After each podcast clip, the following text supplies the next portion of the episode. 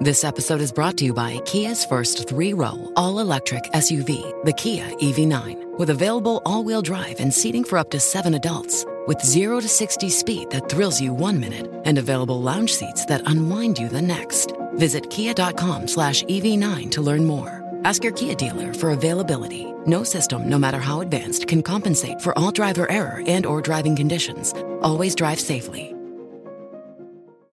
Bonjour à toutes et à tous. Si l'actualité tourne une nouvelle fois autour des vaccins, avec les doses de rappel notamment, l'université de Waterloo au Canada a récemment présenté un robot capable de vacciner les patients sans utiliser d'aiguille. En réalité, la machine projette des jets de fluide sous haute pression, pas plus épais qu'un cheveu humain. Alors comment ça fonctionne et quels bénéfices cela peut-il apporter? C'est ce que je vous propose de voir dans cet épisode.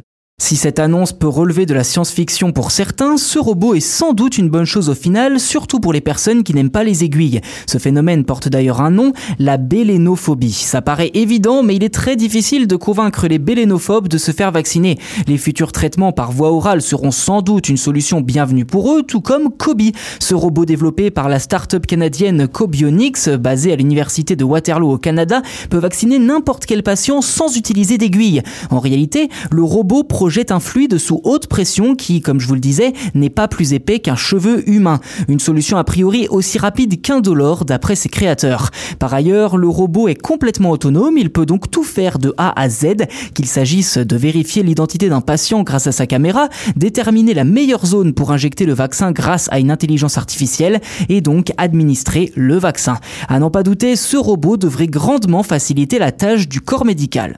D'après les responsables du projet que je cite, le fait que le robot Kobi soit autonome permettrait de réduire drastiquement certains coûts comme les centres de vaccination par exemple.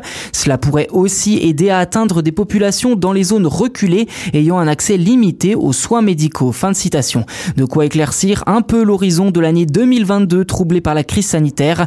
Sauf que Kobi ne débarquera pas chez nous avant un long moment. En effet, Cobionics estime qu'il faudra encore deux ans avant que son robot ne soit parfaitement opérationnel et puisse être mis sur le marché. D'ici là, d'autres solutions auront peut-être fait leur apparition, comme une technique laser imaginée par le célèbre institut MIT, ou bien un patch vaccinal coller sur la peau mis au point par des scientifiques australiens.